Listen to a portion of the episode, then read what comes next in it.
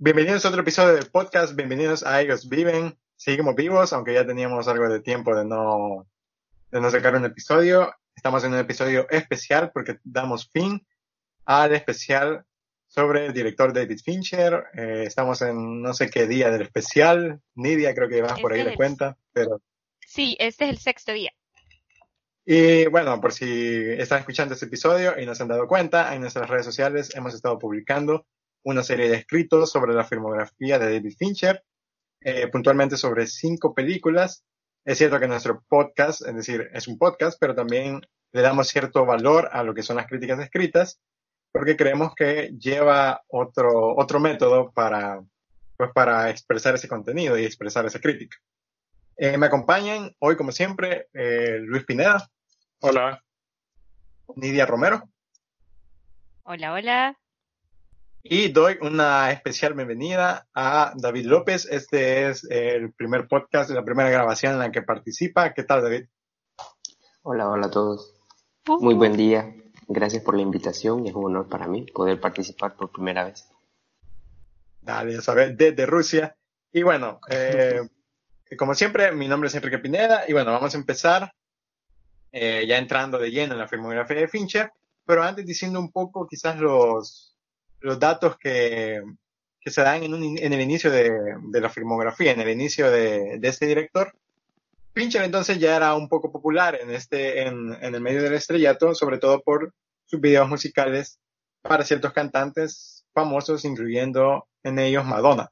Luego también había trabajado un poco en publicidad y luego entró en las películas no de un solo como director, sino más bien en, la rama de, producción y también en la rama de efectos visuales. Esto se va a ver bastante después en sus películas como él conoce y sabe utilizar estos dos efectos visuales. Y luego la primera película, ya su nombre como director, es Alien. Bueno, Alien, lo vamos a decir desde el inicio, bueno, Alien 3, sí, Alien 3 porque es ya había existido Alien, la primera con Ridley Scott como director y luego la secuela de James Cameron.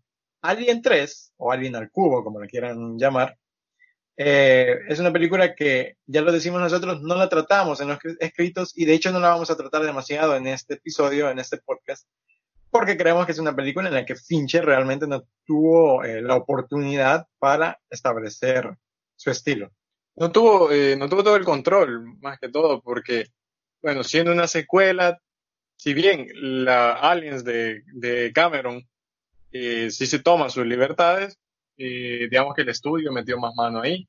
Y eh, sí se nota, ¿verdad? Decisiones que a los fans de la franquicia no gustaron, pero sí. Eh, de todas formas sí se ve como esa promesa de un gran director en la manera en que era. No, y de hecho, bueno, no le gustó a los fans y creo que no le gustó a nadie, eh, ni siquiera a los que la revisaron. Fincher, de hecho, iba a decir que justamente el estudio metió mucha mano. Y luego, después de este fracaso, podemos decirlo, viene ya eh, lo que es su filmografía, que creo que no hay ningún pero en ella.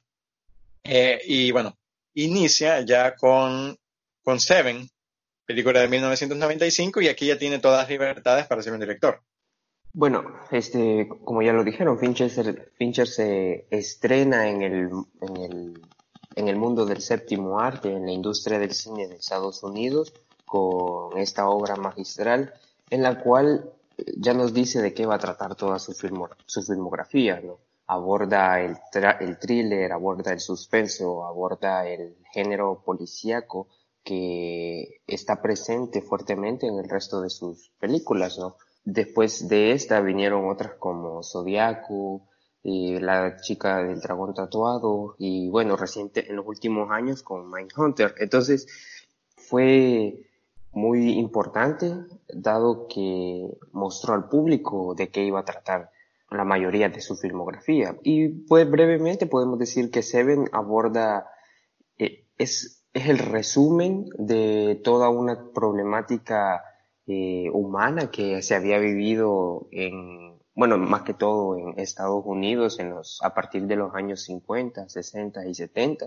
después, después de la famosa llamada caída de los valores del mundo del mundo conservador de los Estados Unidos. Aparece el movimiento de desarme nuclear, el movimiento hippie y bueno, empieza a aparecer muchos asesinos, asesinos en serie, todo, en todo Estados Unidos, lo que lleva a la sociedad, bueno, a la sociedad americana, norteamericana, a preguntarse qué era lo que estaba sucediendo, ¿no?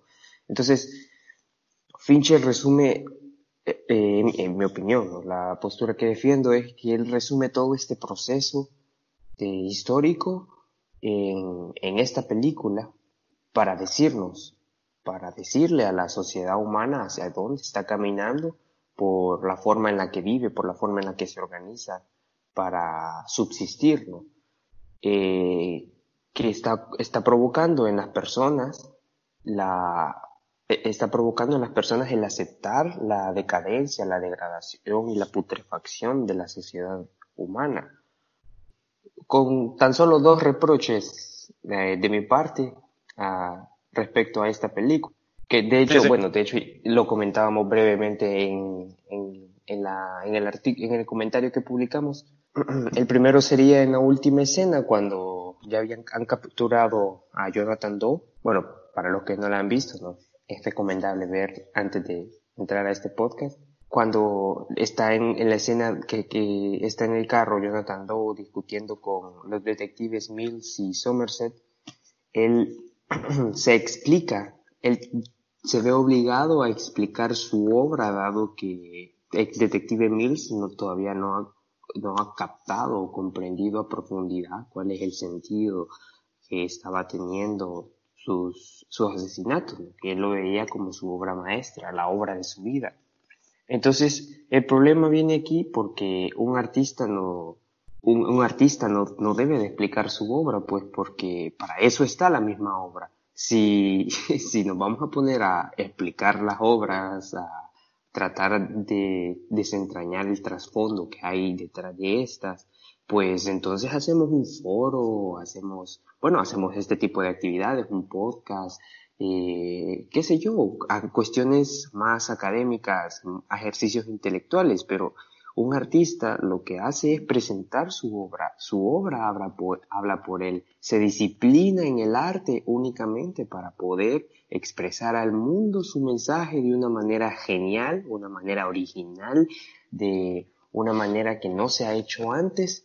Entonces ese es el problema con, con, con esa escena, ¿no? él se ex- explica su obra, pero Sí, eh, también un poco, un poco, un poco interesante Sí, sí. como esta es su primera, eh, hablando de Fincher, su primera película, y habla ya un, ya bastante sobre ese tema del autor que tú mencionas, ¿verdad? Eso del asesino que, que planea todo, ¿verdad?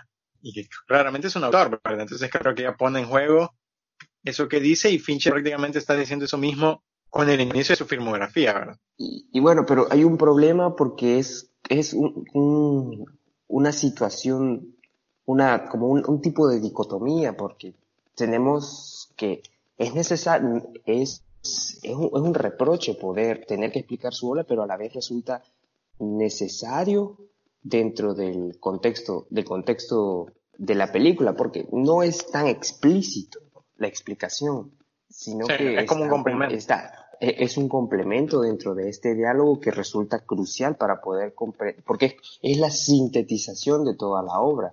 Bueno, y sí, también, ya como ah, relacionándolo con la demás filmografía, hablamos también de que eh, Seven, si bien es el tema eh, puntual alrededor del asesino, también lo vuelve a tocar en Zodiac. Y justamente aquí vuelve a tocar ese tema que ya mencionaste tú, con la decadencia que se daba en esos años en los Estados Unidos y ese auge de los asesinos seriales. Problemática que va a tocar nuevamente Fincher en Mindhunter. Ya es una serie en la que bueno, es productor y también dirige un par de episodios, y nuevamente vuelve a esta situación de, del asesino, de los planes del asesino y de qué sucede dentro de la cabeza del asesino. Una, una cosa interesante que a mí me gustaba comparar, eh, hace poco lo mencionábamos, hablando entre nosotros, de la escena de, del carro, esa escena final en Seven, junto con la escena en Mindhunter, en la temporada 2, en la que van a entrevistar a Charles Manson me interesaba bastante hablar sobre esta, eh, estas dos escenas, en una en Seven y una en Mindhunter, eh, que son escenas bastante similares porque tenemos estos tres personajes. Uno es claro, que es el asesino, y otro, en cada una de las obras, son dos personajes que se están debatiendo entre el bien y el mal. uno que quizás lo tiene más claro, por ejemplo, en, en, en Seven, el personaje de Morgan Freeman, además de que es el que tiene más experiencia, justamente tiene un poco las cosas más claras y es menos manipulable como lo es eh, el otro personaje interpretado por Brad Pitt. Lo mismo sucede con Manson en Mindhunter. Manson detecta quién es el más manipulable y trabaja de esa manera la situación. Bueno, eh, eh, saltando ya en, en sus obras, en la filmografía, pasamos de Seven a quizás otra película que habla también un poco de la decadencia. Estoy hablando de El Club de la Pelea, Fight Club, interpretada por Brad Pitt nuevamente. Bueno, David, ¿qué nos puedes decir? Creo que sobre, sobre Fight Club, creo que se ha hablado hasta el hartazgo eh, en muchos sitios de, en muchos sitios en los que se aborda el cine. Entonces, es la representación de lo que le estaba sucediendo a la, a la generación que vino después de los baby boomers.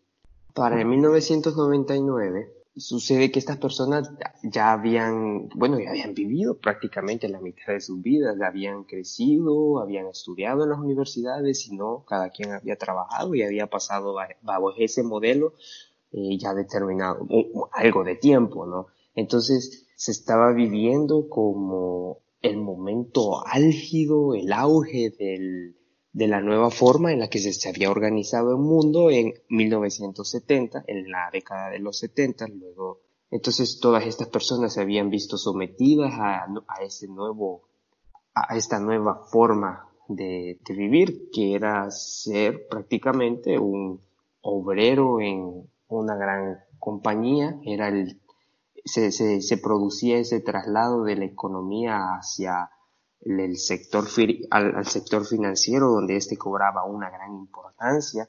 Por eso es que al final el ataque principal del movimiento que termina creando el personaje de Edward Norton es hacia el sector financiero.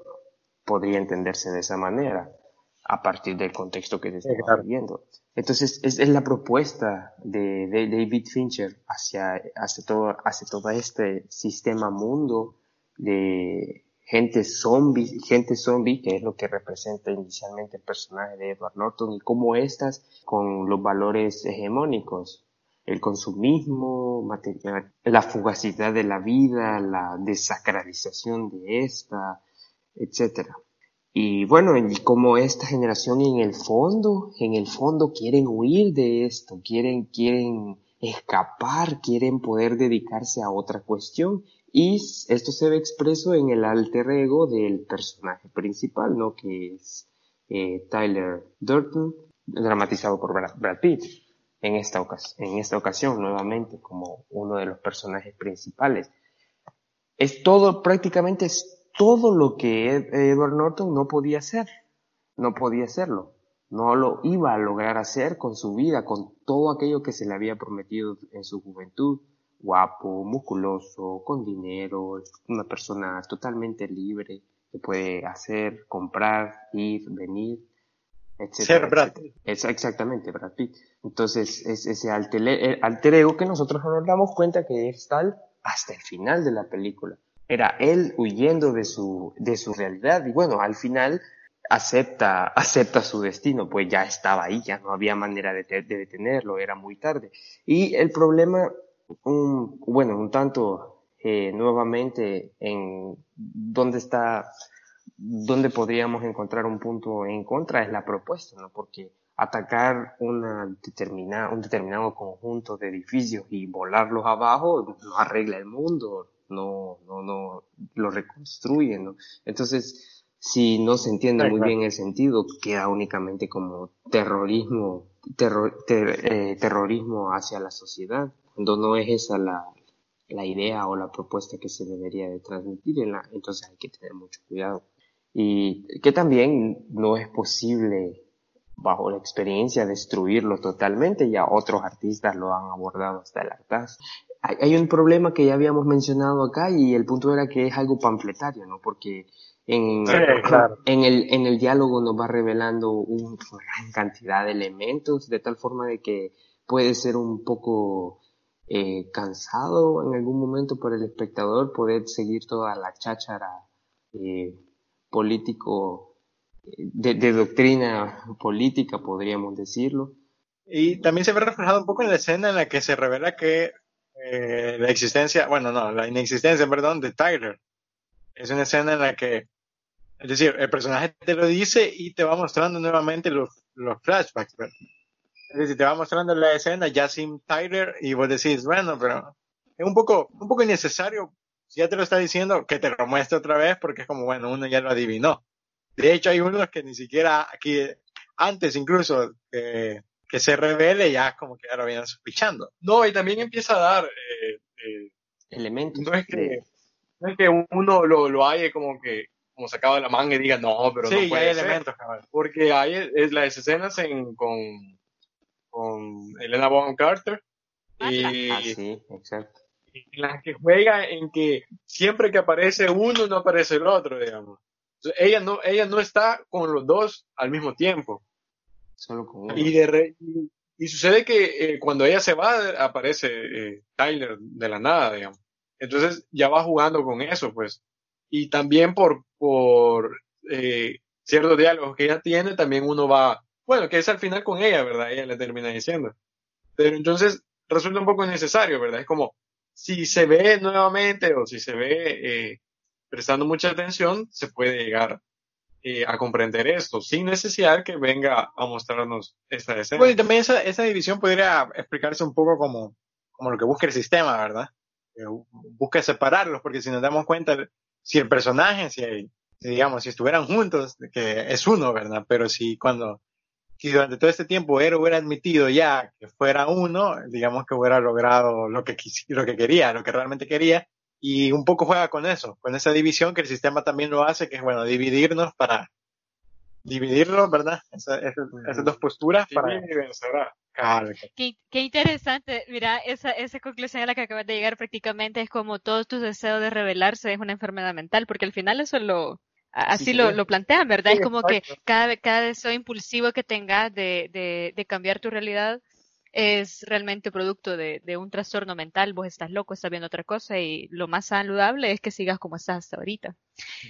Y yo lo que les quería decir de eso, de, de esa temática que estabas describiendo al principio, David, creo que eh, va bastante acorde a la temática del momento, o sea, del 95 hasta el 99, creo que hay muchas películas que abordan esa misma temática, eh, del desencanto que, que esta vida de, exce- de excesivo consumo eh, está provocando en la, en la, en la sociedad americana, ¿verdad? Por ejemplo, estaba pensando en, bueno, en Belleza Americana, estaba pensando en 12 monos, o sea, que cada una desde su, bueno, es- hay un montón de Ah. películas que, que cada una en su, en su área, digamos, una es thriller, otra de ciencia ficción, que hablan de esa nostalgia que sienten de los valores tradicionales y que cómo esta nueva forma de vivir nos está prácticamente destruyendo, ¿verdad? Creo que al final, este, y quizás eso se debe también a que sea la película de ese momento con más éxito de, de, de David Fincher, o sea, lo que lo llevó al Sí, estrellato, sí. porque se alineaba con, con esa eh, percepción de, del mundo de ese momento.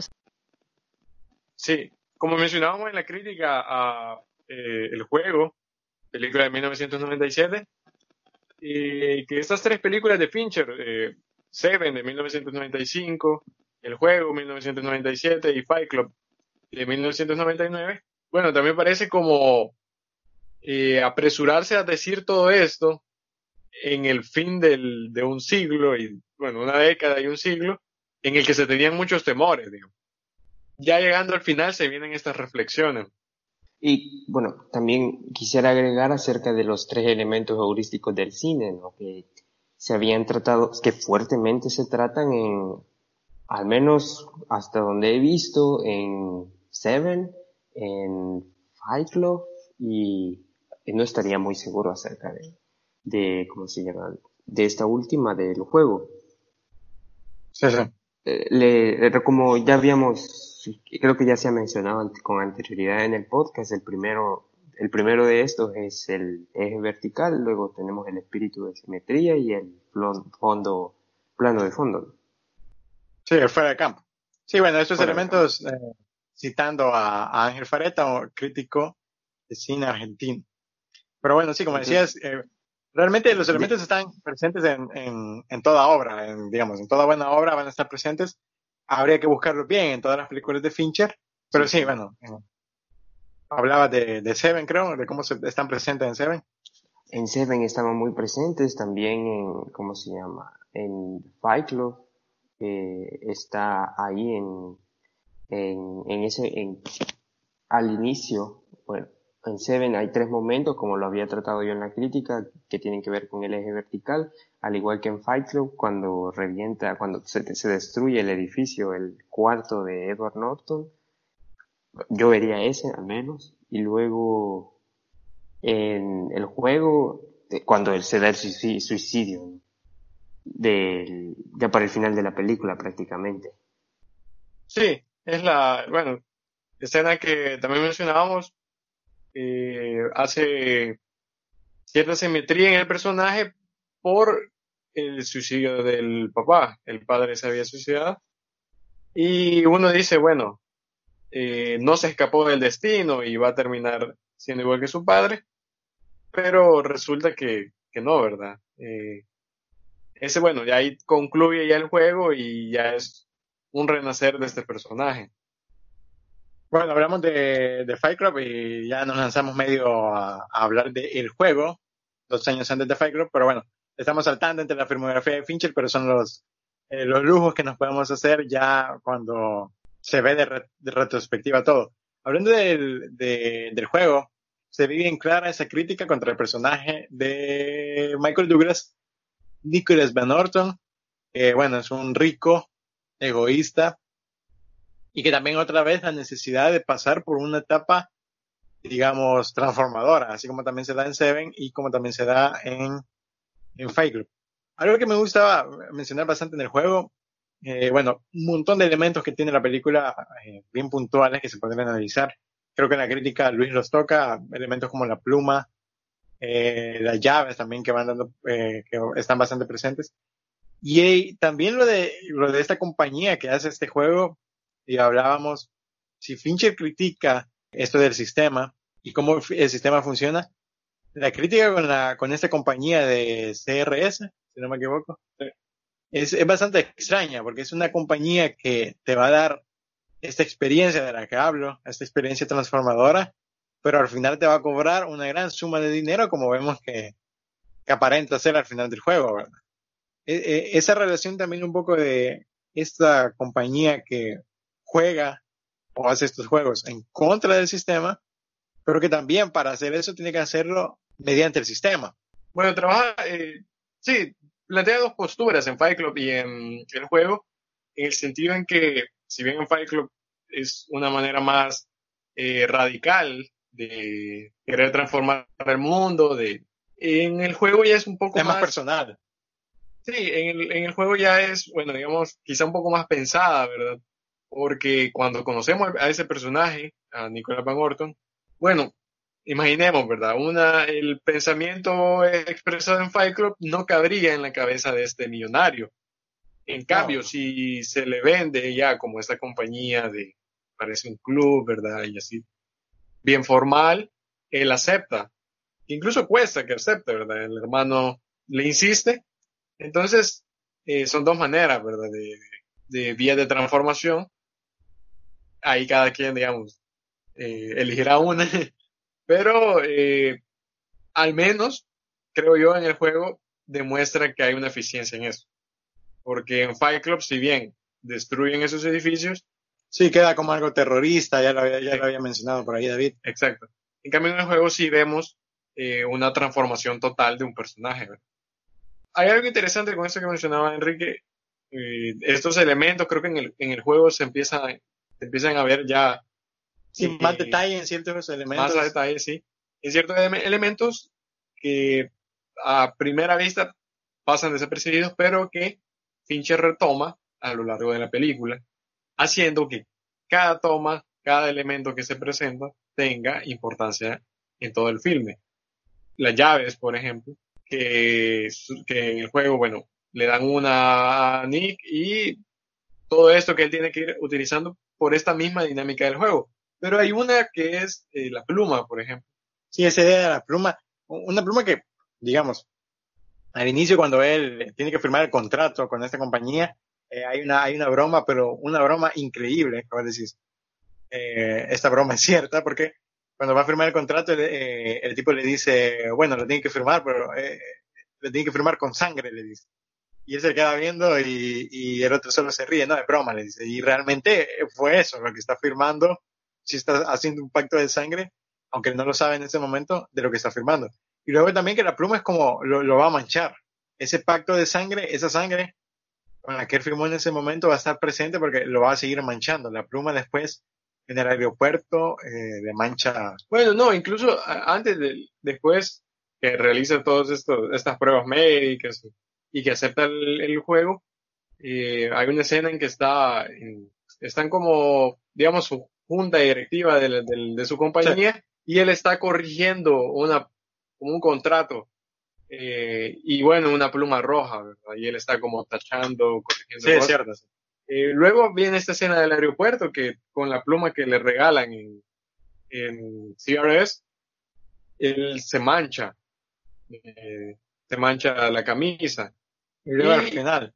Sí, luego al final, cuando le, le, presentan nuevamente otro contrato, que este sí acepta sin reproche, su hermano Conrad está firmando y eh, le, la, persona, la persona de CRS le regala la pluma, que es la misma persona que se encuentra Nick en el aeropuerto y que le, le, hace notar que él se ha manchado la camisa con la tinta. Ahora, Conrad al final está con la pluma, con una mancha en su camisa, pero es sangre, que siempre es falsa, obviamente, no le disparó. Sí, pero esa, esa la, pluma siempre se va a ir relacionando con eso, con la, con la sangre. Como decía el, eh, el guasón de Jack Nicholson en Batman, la pluma es más poderosa que la espada. Que la espada, sí. Bueno, otro elemento que, que creo que no, no, no, hemos mencionado, un elemento en, en, toda la filmografía de Fincher bastante importante, son los créditos. Y creo que con los créditos Fincher va tratando un, una idea de que en toda película el inicio es muy importante y que el inicio ya nos revela todo lo que viene después. Ya está todo el planteamiento de la película. Si se recuerdan en, en Seven, los créditos iniciales son como del asesino, ¿verdad? Luego tenemos en High Club, es una toma como de, de las neuronas. También dando esa idea un poco de, de lo que le va a pasar al personaje, ¿verdad? De lo mental que va a tener el personaje. Y con esto me salto a otra película que en los escritos nos habíamos mencionado que creo, junto con el juego, son de las menos populares de, de Fincher, eh, que estoy hablando de eh, La habitación del pánico, Panic Room, que nuevamente tiene unos créditos bastante peculiares. Si se recuerdan, estos son eh, una, unas tomas de edificios. Los créditos van apareciendo en unos edificios y ya desde el inicio creo que nos está diciendo Primero, lo del edificio que va a estar presente. Vamos a tener después a las dos protagonistas encerradas en una casa que más bien parece un edificio. Y también que los créditos iniciales nos hacen ver algo que ya no vamos a ver. Esa libertad, ese esa espacio libre, porque vemos los edificios desde fuera. Ya, ya después ya no vamos a ver porque vamos a estar encerrados en un edificio. Ahora, eso de los créditos también va a estar presente luego en toda su filmografía. Y bueno, después lo vamos a ir señalando puntualmente Sí, quizás yo solo quería agregar de eso de los, de los créditos, más bien de los títulos del inicio. Eh, también me gusta, el, bueno, se ve ahí la obsesión, no sé si es obsesión la palabra correcta, pero el gusto que tiene él por, por los efectos especiales, es decir, en cada, a manera que va avanzando el tiempo, o sea, él va aprovechando eh, todos los recursos tecnológicos que tiene a la mano, ¿verdad? Y así vemos que en esos créditos iniciales él está haciendo como gala de, de toda esa nueva tecnología. Y creo que en, en esta película de Panic Room eh, también vemos quizás más claramente lo del CGI, ¿verdad? Porque no, no, son, no son tomas reales, creo, sino que son, ajá, es, todo eh, generado a computadora. Sí, también con la relación que decís de los efectos visuales, también como un poco eh, va en, va en sentido con lo que estamos diciendo de, de los de las problemáticas que tocan en la, en la filmografía, ¿verdad? Esto, hay que decirlo que los efectos visuales, es decir, son algo adicional a las películas, pero no, no, es decir, no vas a criticar nunca una película en base a los efectos visuales, ¿verdad? Y ya mucho se ha hablado, mucho se critica eh, cuando empezaron a surgir los efectos eh, y todas estas nuevas técnicas, que esto realmente empobrece un poco a, a, al arte cinematográfico al enfocarnos solo en los efectos. Y Fincher ocupa los efectos visuales, por ejemplo, en tomas imposibles, tomas que atraviesan eh, pisos, que atraviesan paredes. Eh, nunca abusa, hay que decirlo, pero también un poco como que dialoga con, con lo que toca en las películas, ¿verdad? Esta idea de los efectos visuales que eh, sí son, los ocupa, pero tampoco abusa de ellos y también lo que un poco lo que significan. Yo hablaba eh, con esto de los inicios, creo que Panic Room ejemplifica esto porque en el inicio está prácticamente condensado toda la idea. Tenés, por ejemplo, que la casa, cómo, cómo le venden la casa, bueno, ellos andan, andan buscando una casa y resulta que esta casa está en oferta, ¿verdad? Y, y es como la, te la venden como la gran maravilla. Le venden esta idea de la seguridad. Por ejemplo, la casa tiene cámaras y todo y es como la casa más segura. Parece como una casa em- embrujada, pero moderna, digamos. Porque Sí, que tal? Judy Foster se asusta cuando ve, cuando entra a la habitación y digamos, está sin oferta y la compran Y tiene, rápido. y tiene esas cosas que vos decís, bueno, no sé para qué van a servir, pero ahí están y te la compro porque está barata. Y el ascensor medio. El ascensor. medio. Sí, sí, sí. Ah, pero desde el inicio todos estos elementos, porque después el ascensor lo van a ocupar. Y algo interesante, cuando la primera aparición que hace el cuarto, eh, el cuarto de pánico, ¿verdad? Ella eh, se sale del cuarto, quizás por claustrofobia, yo qué sé, tiene ciertos temores, ella se sale y la puerta se cierra y hay un espejo, que es el espejo que oculta la puerta del- de, de este cuarto, y ella se ve reflejada en el espejo, es decir, ya nos está diciendo que lo que va a pasar después, que ella va a quedar encerrada. Y otra cosa que, que mencionábamos de Panic Room, de esta ilusión de la seguridad, era que todo lo, lo, que parecía increíble en la casa y en el cuarto al final les va a jugar en contra. Primero, todo este espacio que ellas tienen, es decir, solo son dos personas y tienen todo este espacio, al final va a jugar en contra, porque todo ese espacio va a ser eh, ocupado por los ladrones que van a entrar a la casa y también todo lo tecnológico. Si te das cuenta, el teléfono, las cámaras de seguridad, todo va a ser casi que inservible y van a ser quizás las cosas más pequeñas las que les van a ayudar. Y nuevamente sigue un poco relación esta seguridad falsa que les venden con un poco la seguridad económica que nos vende el sistema. Y yo hacía un poco el comentario de la crisis de 2008, que justamente fue una crisis por el mercado, por el, sí, mercado inmobiliario. Bueno, seguimos con la filmografía y vamos a seguir con otra, ya, ya, ya le habíamos mencionado un poco con el tema del asesino, estaba hablando de Zodiac, nuevamente eh, Fincher vuelve a retomar este, este, este tema del asesino. Bueno, Zodiac eh, es inspirada en un hecho real sobre el asesino del Zodíaco, otra vez, ya lo que había mencionado un poco David, de este auge de asesinos seriales eh, en el deterioro de esa sociedad estadounidense. Y Zodiac va, creemos, a dialogar un montón con Mindhunter, ya la mencionamos antes, la serie de Netflix, y también con Seven. Bueno, sí, a, a diferencia de Seven es que quizá eh, John Doe representaba a, todo, a todos esos asesinos. Y este Eh, puntualiza un poco. Sí, y aquí ya puntualiza con uno, y en Mindhunter con varios, ¿verdad? Pero eh, Zodiac, creo yo, de, Zodiac es del 2000, 2007. cinco años después de la habitación del pánico, y creo que aquí ya, ya se define Fincher con su estilo, digamos. Ya se ve la importancia de la edición.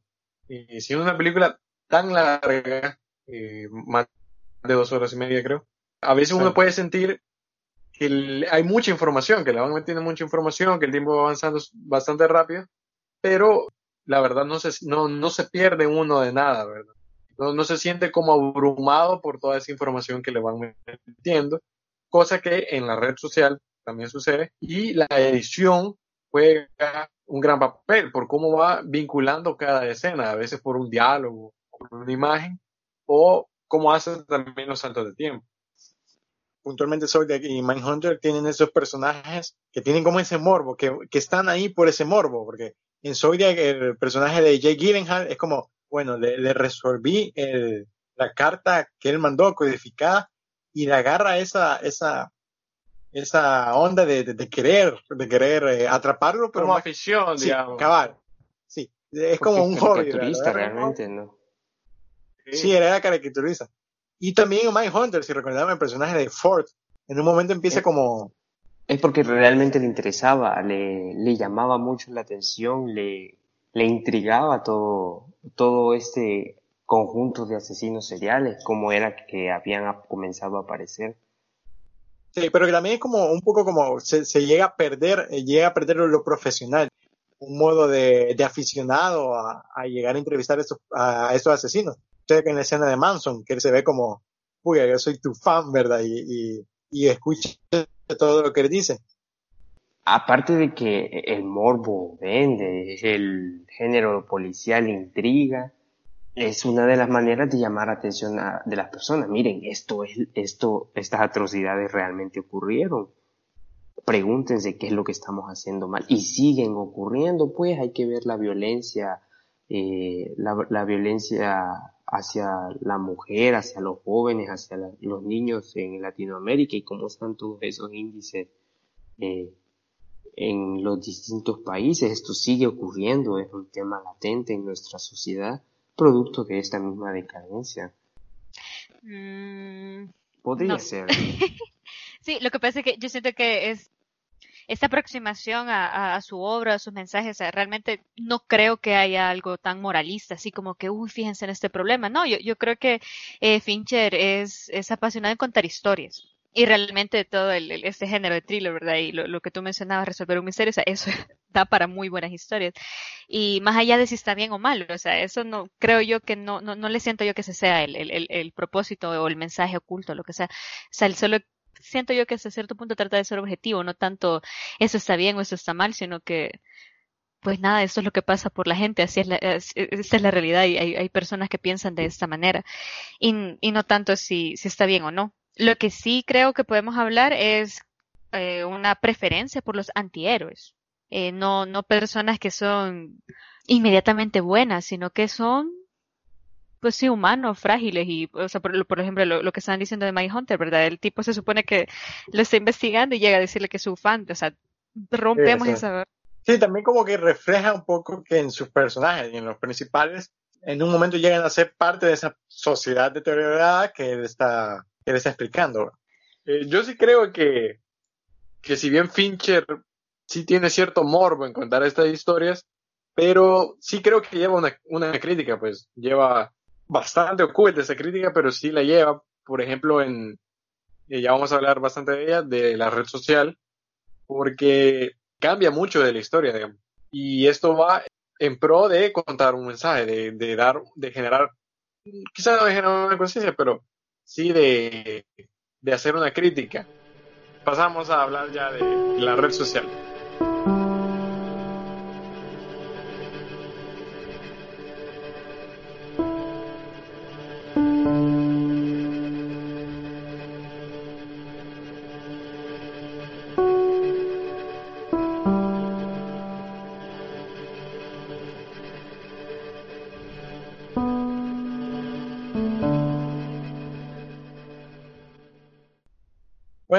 Red social, ya lo habíamos mencionado un poco de las películas, lo que intentaba decir con las películas antes de siglo, y la red social es como una película, digamos, ambigua en ese sentido, incluso en el año que salió, ¿verdad?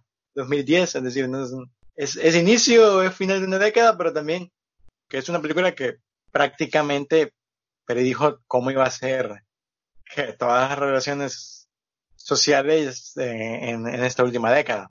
Estamos hablando de Facebook, ¿verdad? Pero si nos damos cuenta, es una decisión importante el título de la película. Es decir, eh, para empezar, el libro no se llama así.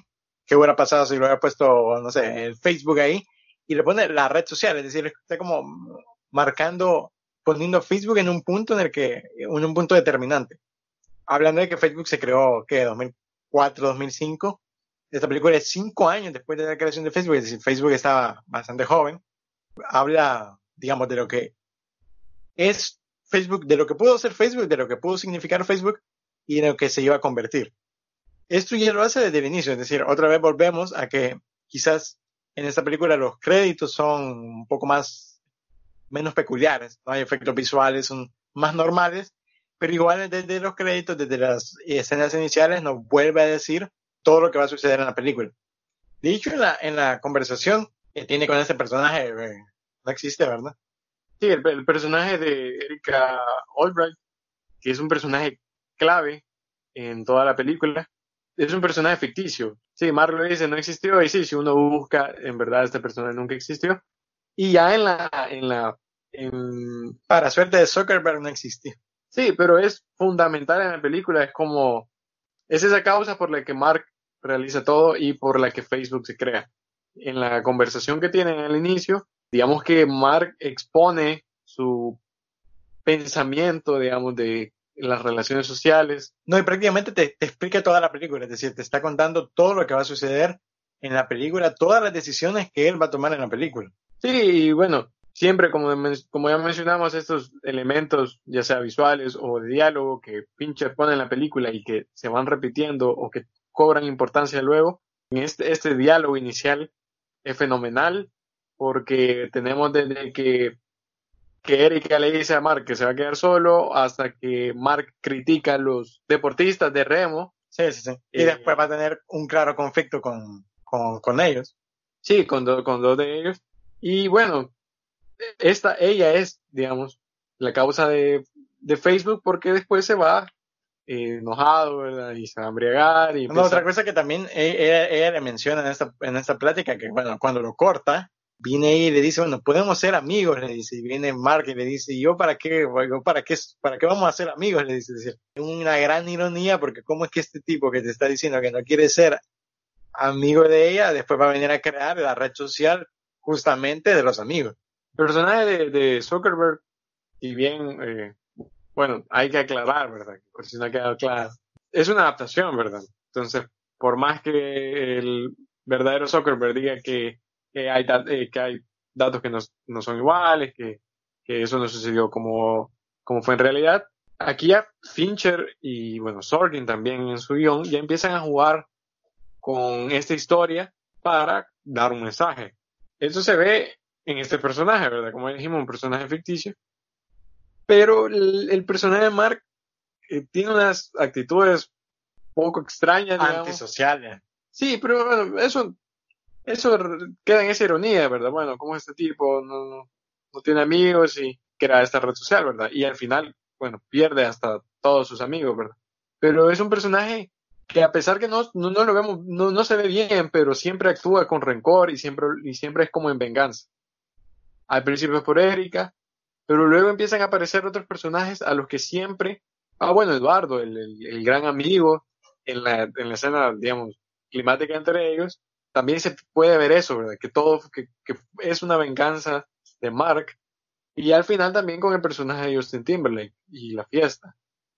Entonces uno puede decir, bueno, eh, también están los, los Winklevoss, los gemelos, a los que les supuestamente les roba la idea. Entonces todo esto que se menciona, por ejemplo, en el, en el primer diálogo, de que, bueno, él quiere pertenecer a los clubes y no lo logra, y Eduardo, por ejemplo, sí lo logra o que no es un deportista, digamos. Y después se encuentra con estos dos que sí son deportistas. Sí. Entonces es como que cobra venganza por eso. Sí, bueno, quiere, quiere estar en un club, no puede, y entonces crea, crea su propio club prácticamente. Sí, yo creo que hablábamos al principio de que de las conexiones quizás o de, lo, de, de, las temáticas en común que tenían todas esas películas y ese creo que se ajusta, tal vez no al nivel de, de la manipulación mental y todo eso de, de Mindhunter o de Zodiac y todo eso, como que es más un poco más macabro, ¿verdad? Sin embargo, eh, sigue la línea del antihéroe, es decir, lo mismo que ustedes expresan, la ironía, ¿verdad? El tipo más antisocial del mundo, eh, creando la red social, o sea, más grande del mundo, entonces, ajá, la, o sea, la más social, la más popular, y eso eh, es lo que ustedes mencionaban de nuevo en el título, ¿verdad? Es la red social, o sea, es, hay un antes y un después con Facebook.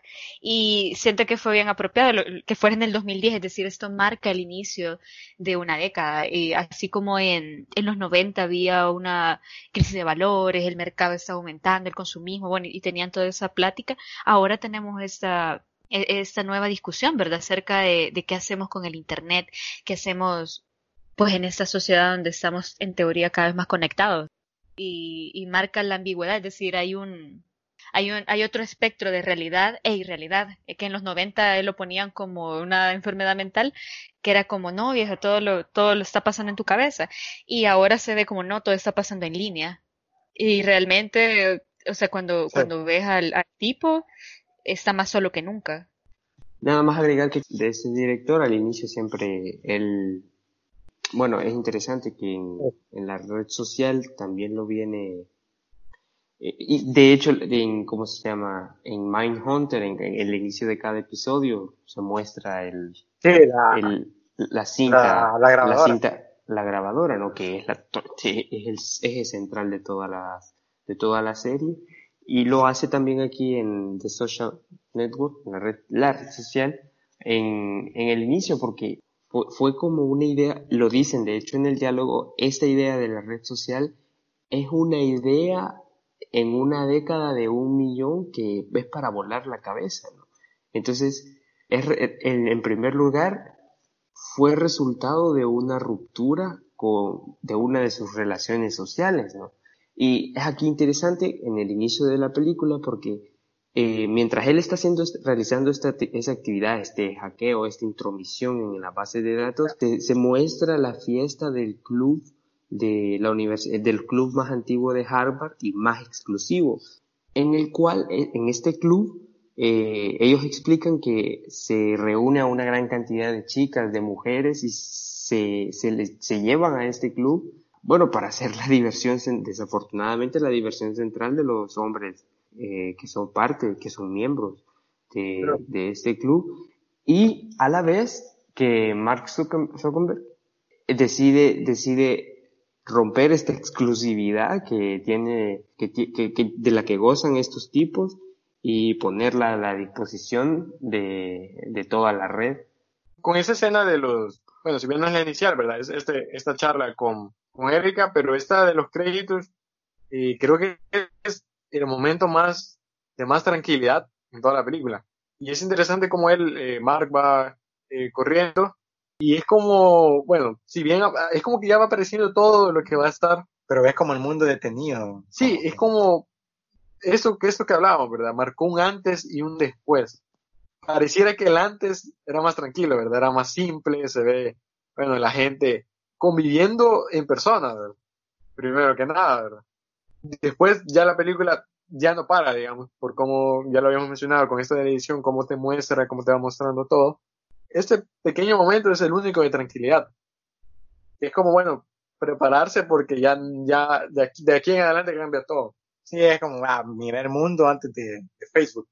Que, que también con esta escena inicial, algo que me, me había dado cuenta un poco con, con lo del personaje de Mark, que quizás es un poco perturbador, no sé, quizás no podríamos interpretar como eh, ese poder que te, puede dar un, eh, el crear esa, el crear una red social. Y es que este plano, este plano de los créditos, creo que es el único plano así en toda la, en toda la película, un plano que, que viene desde arriba y baja. Ves que siempre estos planos, así como los planos cenitales, estos planos con grúa, son medio como que planos angelicales, digamos, es como medio la mirada de Dios. Y si te das cuenta, esta, esta cámara después va siguiendo a Mark y se postra en Mark. Y yo decía un poco como, bueno, Mark parece un personaje, digamos, se juega entre Dios y entre ser Dios y ser el diablo. Porque parece que las decisiones que él toma, no hay un juicio sobre sus decisiones. Parece que él decide, es decir, las decisiones que él toma parecen ser como las, las adecuadas, digámoslo de cierta manera. Cuando él crea el... Crea y destruye al mismo tiempo. Crea y destruye, exacto. Crea el blog, por ejemplo, crea este sitio donde se compara, pero nunca es como que se disculpe, es como que para él eso es lo que él tuvo que hacer. También lo de la idea de los Winklevoss que se las roba, ellos dicen no, no, y él dice, no, yo, no se las robé, ¿verdad?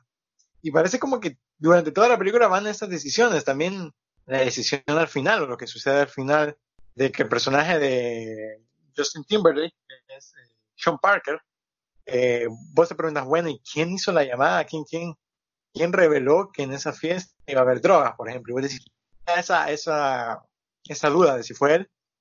Y también otra, otra cosa bien puntual es sobre esto, esta dualidad que marcaba Mark, es que ni, hasta el final nos damos cuenta que Mark ocupa Facebook.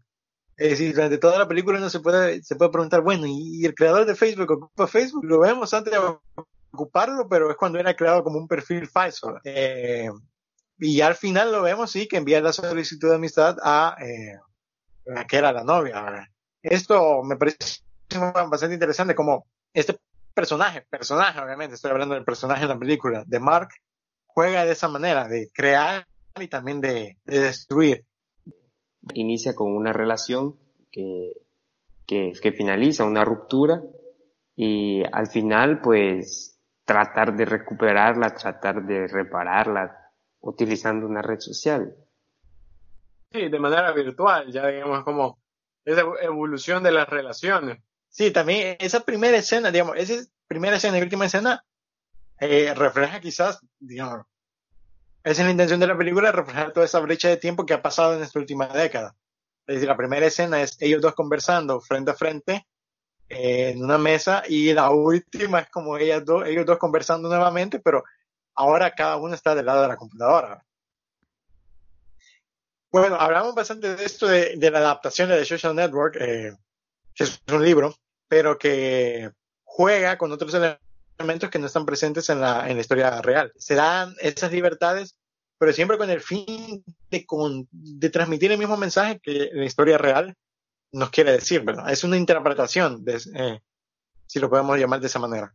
Ahora, hablando de, de las adaptaciones, Creo que después se vienen otras dos películas, por ejemplo, La chica del dragón tatuado, Nidia, tú mencionabas un poco que es una adaptación bastante fiel. Sí, eh, para mí es de las mejores adaptaciones que se han hecho de, libros a la pantalla grande, ¿verdad? Porque si bien es cierto, al igual que en la red social, se toma sus libertades, ¿verdad? Hacen una adaptación, no es un retrato fiel. Yo creo que él, él tiene muy buenos, o sea, sabe qué es lo que tiene que editar. Ahí creo que es pues un trabajo que no solamente se lo podemos acreditar a Fincher, ¿verdad? Sino que también tiene que ver con el, con el guionista, con Ceylan, así sí, Ceylan, que hace una muy buena adaptación. Eh, pero lo que sí podemos hablar de Fincher eh, son todas las decisiones.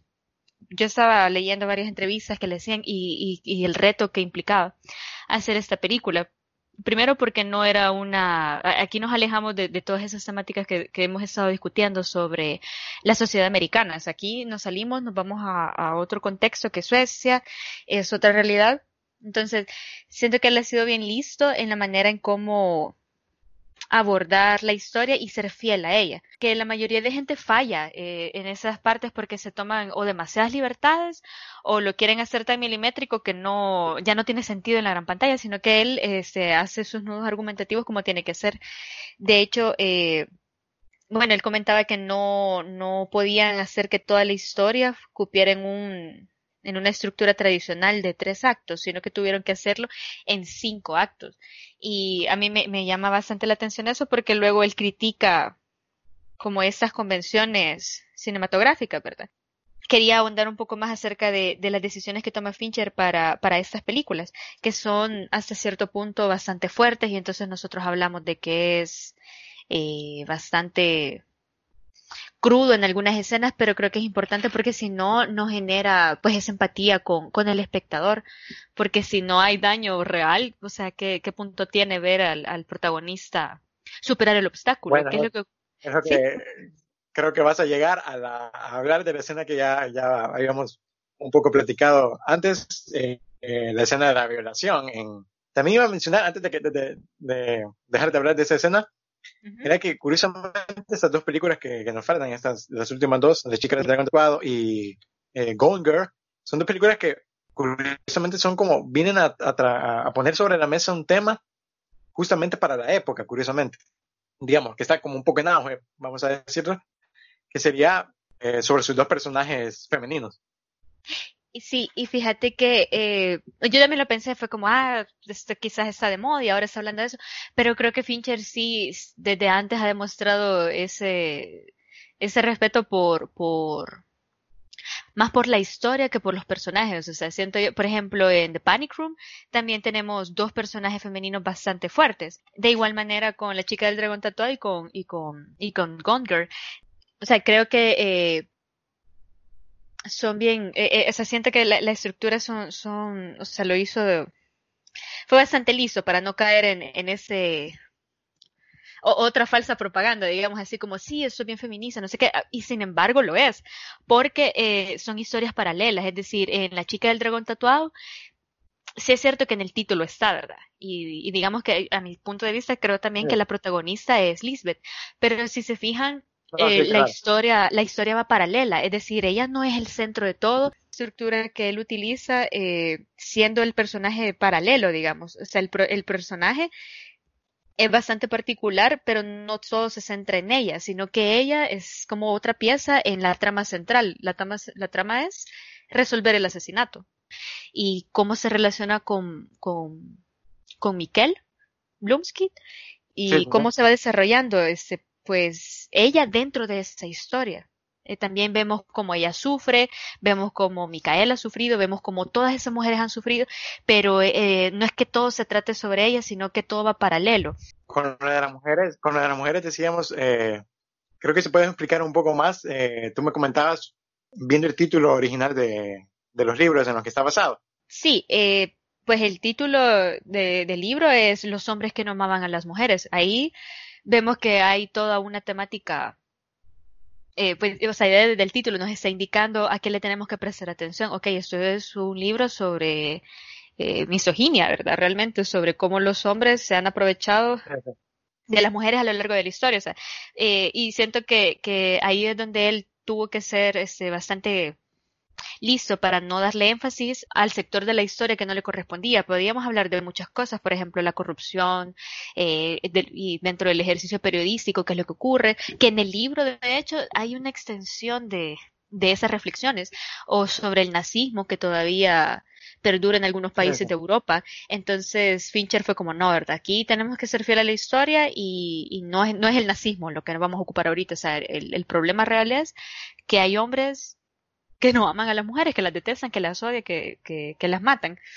Entonces, este, siento que, que sí ocuparon como la, la figura de Lisbeth. Quizás, vaya, por ejemplo, lo que hablamos de los créditos. Al principio es ella, en un montón de situaciones, no sé si, si se recuerdan que está como eh, en la sustancia pegajosa y está tratando de salir, es una lucha que obviamente el, el personaje tiene, sin embargo, no, no es que va a pasar toda la película hablando de eso, sino que la estructura que él sigue es paralela, es decir, no, no solamente son tres actos en el que el protagonista, que en este caso, digamos, podríamos pensar que es Blumsky, este, va a resolver el asesinato, llega a ella y le ayuda y se enamoran y al final quedan felices para siempre. No, sino que hay, o sea, hay, un montón de, de desvíos, hay, hay historias que todavía no sabemos cómo se va a conectar y al final también no, no es un final convencional, no es que sea un final feliz, bueno, no, creo que también eh, un poco eh, con ese personaje femenino, creo que también hay, una ruptura eh, justamente en dos, vamos a llamar escenas bastante paralelas por lo que sucede. Una es, ya mencionábamos, esta escena de la violación y luego justamente ella toma, y quizás la película expresa eso, es una, una toma de conciencia y una toma sobre todo de, de actuar, porque ella, bueno, eh, ejecuta su venganza después, es como si libera un poco de eso. Y ahí hay, hay una ruptura un poco en, su papel en la película. Porque claro, al principio es como que eh, solo está ahí para ser manipulada eh, y hasta la violan. Y después llega a, a ser parte, a, ser partícipe de la resolución del caso. Eh, sí, digamos que, o sea, e, ella tiene como un montón de problemas, ¿verdad? No toma decisiones por ella misma, porque es una, protegida del Estado, entonces tiene que tener un guardián legal, o sea, hay un montón de situaciones. Y a pesar de, de todas esas, o sea, limitantes, digamos, uno no, bueno, es la víctima, digamos, vaya. Se presenta como la víctima y luego hay un, hay un corte. No sé si es toma de conciencia porque quizás es algo que ella siempre ha tenido, pero vemos que, que no es la chica, o sea, no, no vemos que esa imagen de, de punk que tiene y que es bien agresiva, que no, o sea, que se nota que es una marginada social, ella no tiene amigos, no ve a la gente a la cara, pasa sola. Y a pesar de ser, digamos, la más desprotegida, de ser la víctima, ella toma una, la justicia por sus manos. Y eso también lo vemos en dos momentos, ¿verdad? cuando ella pues toma venganza de su violación y al final, pues la, lo, lo que motiva a involucrarse en la investigación, ¿verdad? Cuando hay una escena que Blumsky llega a, a reclutarla, digamos, y cuando le dice, tengo un trabajo para ti, quiero que me ayudes a arrastrar eh, a un asesino serial de mujeres, ella inmediatamente se identifica con, con esa, con esa causa. y luego al final ella, ella es quien salva a, a, Blumsky, o sea, esa es otra ruptura, ¿verdad? Pasa de ser víctima a ser eh, pues una especie de vigilante, ¿verdad? De, de, de, imponer justicia que el sistema no te va a dar. Entonces hay toda una serie de, de cómo ella, siendo la, la víctima, la marginada, eh, pues logra sobresalir y de hecho salirse con la suya. Y por eso también me gusta bastante el final, que rompe toda esa estructura de, del final feliz, digamos lo que ella quería era quizás mantener otro tipo de relación con, con Micael. Y por eso la última escena es tan triste, ¿verdad? Porque ve que Micael va con Erika y ella se va. Eh, otra vez vuelve a estar sola. Entonces como que puya, todo su, todo su viaje, todo lo que ella ha tenido queda inconcluso. Siento yo que eso es más real y es más conmovedor que no sé, Iron Man diciendo, y yo soy Iron Man y chasquea los dedos, no sé, siento yo que, que hay más emoción ahí. este, o sea, también me, o sea, yo vi la película, no sé, no.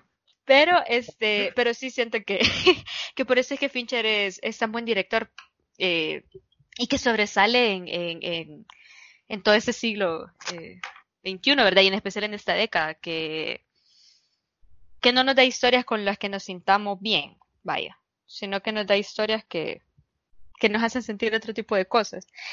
Y también quería agregar, por ejemplo, otro debate que teníamos eh, en otro podcast acerca de, de que si para causar un efecto o un, una experiencia nueva, vaya como se llame, eh, en, en el espectador necesitamos recurrir a, a, a, esos efectos de cámara tan absurdos y al gore y a, ah, a, a, la incomodidad de, de los sentidos. sí, lo estábamos hablando en el, Está recordando a, nuestro querido Gaspar Noé. Ay, sí, pero es que, ay, oh, sí, el querido, el querido, perdón, ya no digo nada, el querido Gaspar Noé.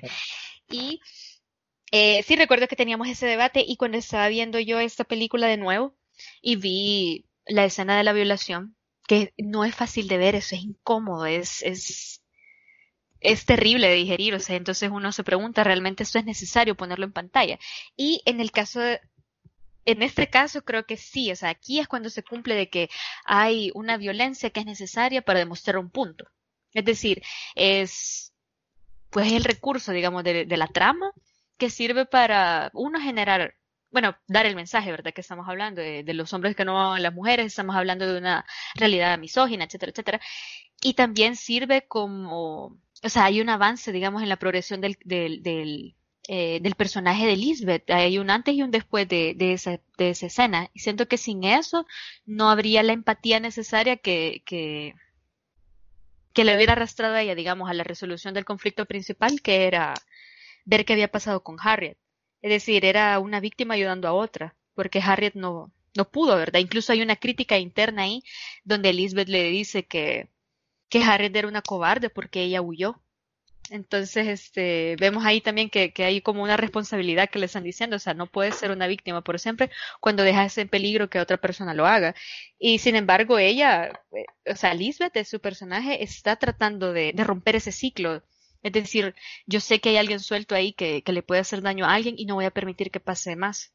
Entonces, eh, ahí es cuando la incomodidad eh, funciona y es necesaria en, el cine eh, retomando un poco lo que mencionabas al inicio, de eso de la cooperación entre el personaje femenino y el personaje masculino, esto se va también como un poco a, digámoslo, a tratar de una manera un poco más transformada en eh, la siguiente película, que ya es la, más reciente de Fincher, que sería Gone Girl, Perdida. A priori, los elementos simbólicos que imperan dentro de la película. Nos cuentan la historia de un matrimonio.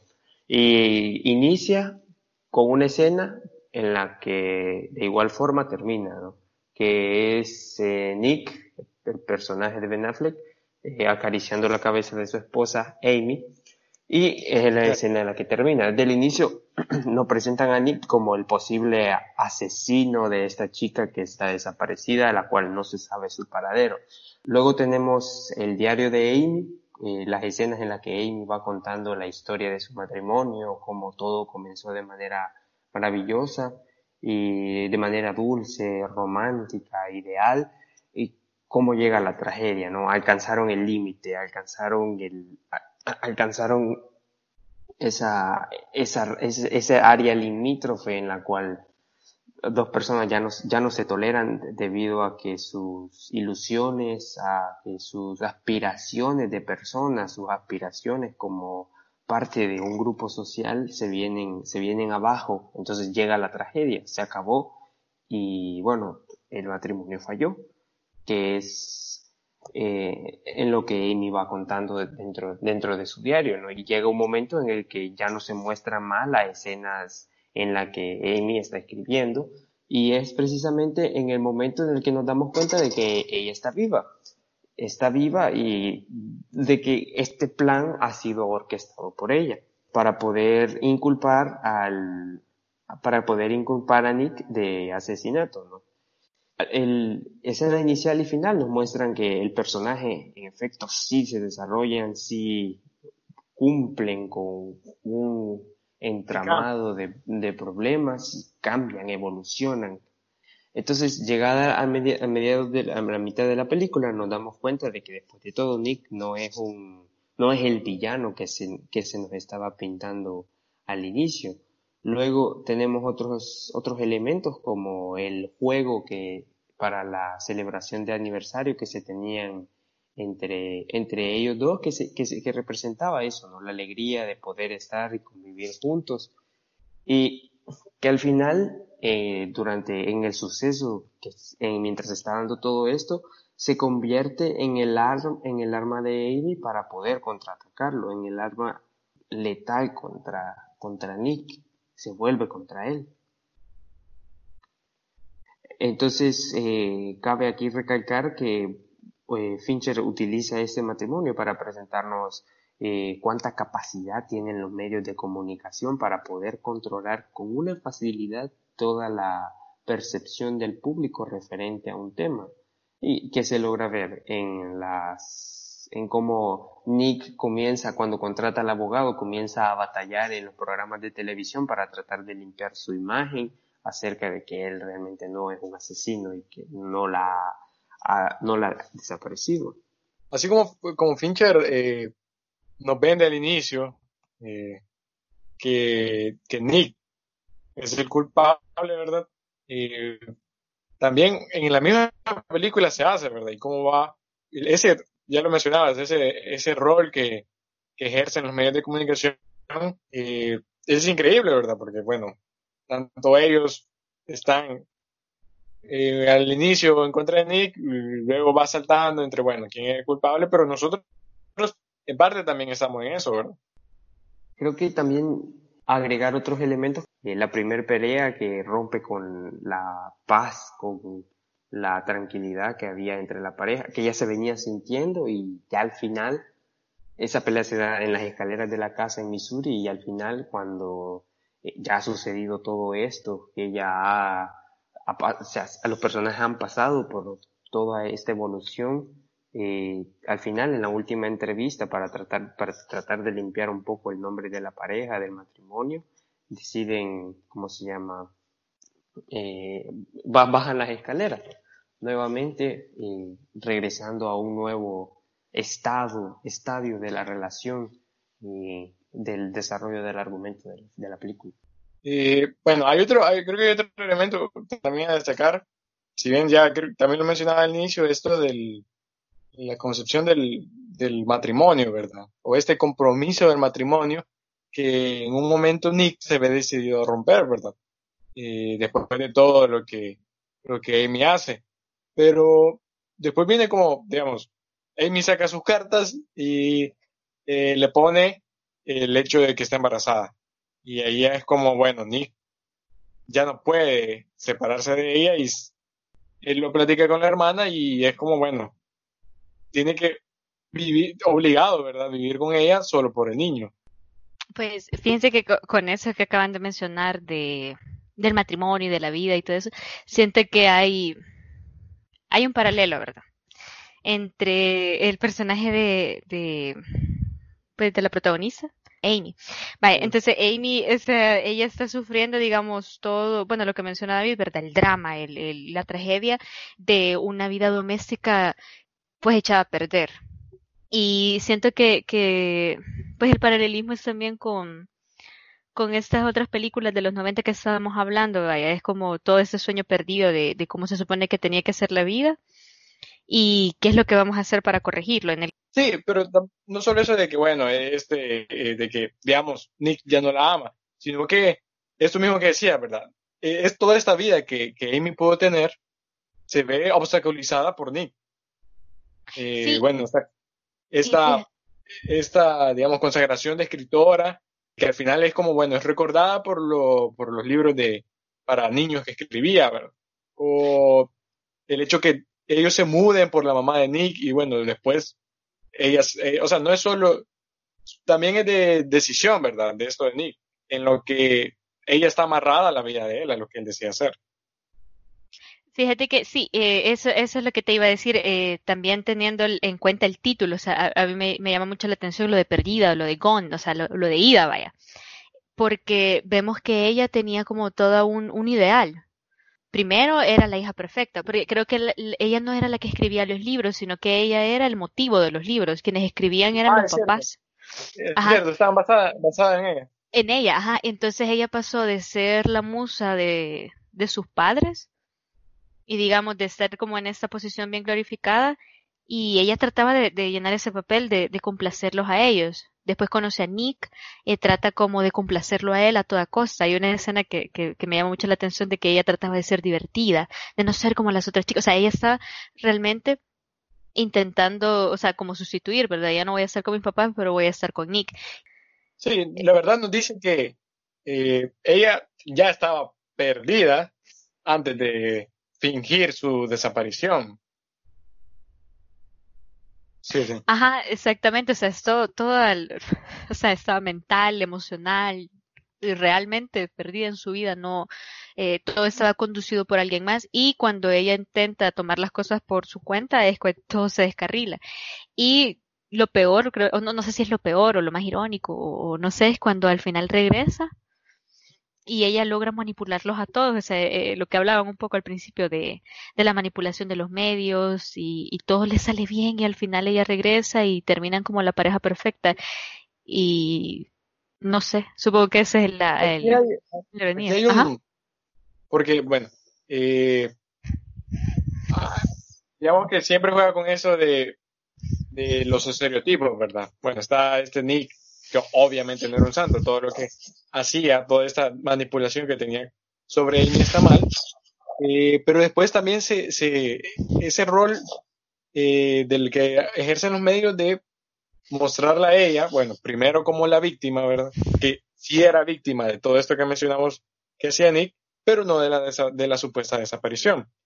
Y luego como por el hecho de ser mujer, eh, digamos, nadie le, eh, todos compran la historia que ella vende y nadie la critica, a excepción de la detective, que es, eh, de hecho, en esa escena en la que ella narra todo lo que sucedió, ella es la única, la, Que no la además cree. de Amy, es la única mujer que está ahí, la única mujer detective, Que y sabe. es, quien, y es quien no, quien la juzga, quien duda de la historia que Amy dice. Sí, sí. Ahora, no es que esté eh, ella a favor de Nick, porque al inicio también lo odiaba a él, ¿verdad? Sí, lo jodía todo el tiempo. Sí, o sea, que, que a mí me parece eso bien interesante y lo que hablábamos de cuando, cuando estábamos mencionando la, la chica del dragón tatuado y los, y los, digamos, el tema, ¿verdad? Del feminismo y de que sí es una, pero yo siento que, que esta es la otra vuelta a la tortilla, ¿verdad? O sea, realmente no, no es que las mujeres sean buenas per se, es decir, a veces no solamente, bueno, son, son víctimas y también victimarias, o sea, la mujer realmente no, no es como que podamos decir, ay, pobrecita, y ocurre lo, lo, el peligro este que, que, que quizás tenemos ahorita, ¿verdad? Lo de gener- generalizar. Bueno, damos cierre al episodio, damos cierre al podcast y también damos cierre al eh, especial que hemos hecho de David Fincher. Empezamos, eh, esperamos hacer algún otro especial específico sobre algún otro director que consideremos que, que sea digno de hablarse. Y bueno, eh, cerramos, eh, recordamos que están las críticas, eh, están esos eh, escritos que hemos estado publicando, eh, están ahí en los sitios disponibles para que ustedes las lean o, bueno, incluso las relean. Y bueno, hemos tratado justamente en este episodio de expandir un poco esos escritos y también hacer una, una relación entre toda la filmografía de, como ya lo escucharon, eh, David Fincher, que creemos es eh, un gran director. Eh, esto fue un episodio más de Ellos Viven. Eh, eh, recuerden que pueden seguirnos en nuestras redes sociales, en Facebook como Ellos Viven y en Instagram como Ellos Viven. Esto fue un episodio más del podcast Ellos Viven.